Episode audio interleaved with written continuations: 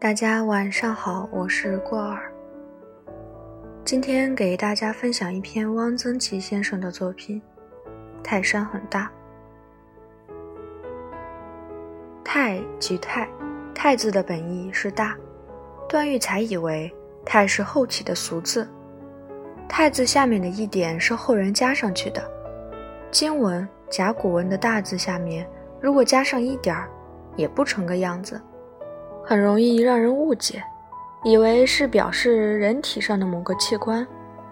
因此，描写泰山是很困难的，它太大了，写起来没有抓挠。三千年来，写泰山的诗里最好的，我以为是《诗经》里的鲁颂：“泰山岩岩，鲁邦所瞻。”岩岩究竟是一种什么感觉，很难捉摸。但是登上泰山，似乎可以体会到泰山是有那么一股劲儿。瞻即瞻，说是在鲁国，无论在哪里，抬起头来就能看到泰山，这是写实。然而写出了一个大境界。汉武帝登泰山封禅，对泰山简直不知道怎么说才好，只好发出一连串的感叹：高矣，极矣，大矣，特矣。壮矣，好矣，或矣，完全没说出个所以然。这倒也是一种办法。人到了超惊艳的景色之前，往往找不到合适的语言，就只好狗一样的乱叫。杜甫诗《望岳》，自是绝唱。岱宗复如何？齐鲁青未了。一句话就把泰山概括了。杜甫真是一个深受儒家思想影响的伟大的现实主义者。这一句诗表现了他对阻隔山河的无比的中困。相比之下，李白的“天门一长啸，万里清风来”就有点洒狗血。李白写了很多好诗，很有气势，但有时底气不足，便只好洒狗血，装疯。他写泰山的几首诗都让人有底气不足之感。杜甫的诗当然受了鲁宋的影响，“齐鲁青未了”，当自鲁邦所瞻出。张岱说：“泰山元气浑厚，绝不以玲珑小巧示人。”这话是说的对的。大概写泰山只能从宏观处着笔。郦道元写三峡可以取法，柳宗元的《永州八记》刻琢精深，以其法写泰山既不大适用。写风景是和个人气质有关的。徐志摩写泰山日出，用了那么多华丽鲜明的颜色，真是浓得化不开。但我有点怀疑，这是写泰山日出，还是写徐志摩？我想周作人就不会这样写。周作人大概根本不会去写日出。我是写不了泰山的，因为泰山太大，我对泰山不能认同。我对一切伟大的东西总有点格格不入。五十年间两登泰山，可谓了不相干。泰山既不能进入我的内部，我也不能外化为泰山。山自山，我自我，不能达到物我同一。山既是我，我既是山。泰山是强者之山，我自以为这个提法很合适。我不是强者。无论是登山还是处事，我是生长在水边的人，一个平常的平和的人。我已经过了七十岁，对于高山只好仰止。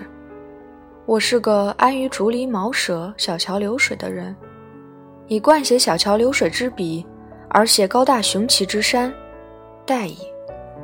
人贵有自知之明，不要小鸡吃绿豆，强弩。同样，我对一切伟大的人物也只能以常人观之。泰山的出名，一半由于封禅。封禅史上最突出的两个人物是秦皇汉武。唐玄宗作祭泰山铭，文辞华入而空洞无物；宋真宗更是个沐猴而冠的小丑。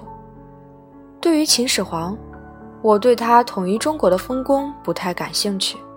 他是不是千古一帝？与我无关，我只从人的角度来看他，对他枫木柴生的印象很深。我认为汉武帝是个极不正常的人，是个妄想型精神病患者，一个变态心理的难得的标本。这两个大人物的疯禅，可以说是他们的人格的夸大。看起来，这两位伟大人物的疯禅实际上都不怎么样。秦始皇上山，上了一半遇到暴风雨，吓得退下来了。按照秦始皇的性格，暴风雨算什么呢？他横下心来。是可以不顾一切的上到山顶的，然而他害怕了，退下来了。于此可以看出，伟大人物也有虚弱的一面。汉武帝要封禅，召集群臣讨论封禅的制度，因无旧典可循，大家七嘴八舌瞎说一气。汉武帝恼了，自己规定了召集东皇太乙的仪式，上山了，却谁也不让同去。只带了霍去病的儿子一个人。霍去病的儿子不久即得暴病而死，他的死因很可疑。于是汉武帝究竟在山顶上捣鼓了什么名堂，谁也不知道。封禅是大典，为什么要这样保密？看来汉武帝心里也有鬼，很怕他的那一套名堂并不灵验，为人所讥。但是又一次登了泰山。看了秦刻石和无字碑，无字碑是一个了不起的杰作。在乱云密雾中坐下来，冷静地想想，我的心态比较透亮了。我承认泰山很雄伟，尽管我和他整个不能水乳交融，打成一片。承认伟大的人物确实是伟大的，尽管他们所做的许多事不近人情。他们是人里头的强者。这是毫无办法的事。在山上待了七天，我对名山大川、伟大人物的偏激情绪有所平息，同时，我也更清楚地认识到我的微小、我的平常，更进一步安于微小、安于平常。这是我在泰山受到的一次教育。从某个意义上说，泰山是一面镜子，照出每个人的价值。本次播送到此结束，欢迎关注过儿的微信公众号“过儿睡前故事”，发现更多精彩故事。晚安。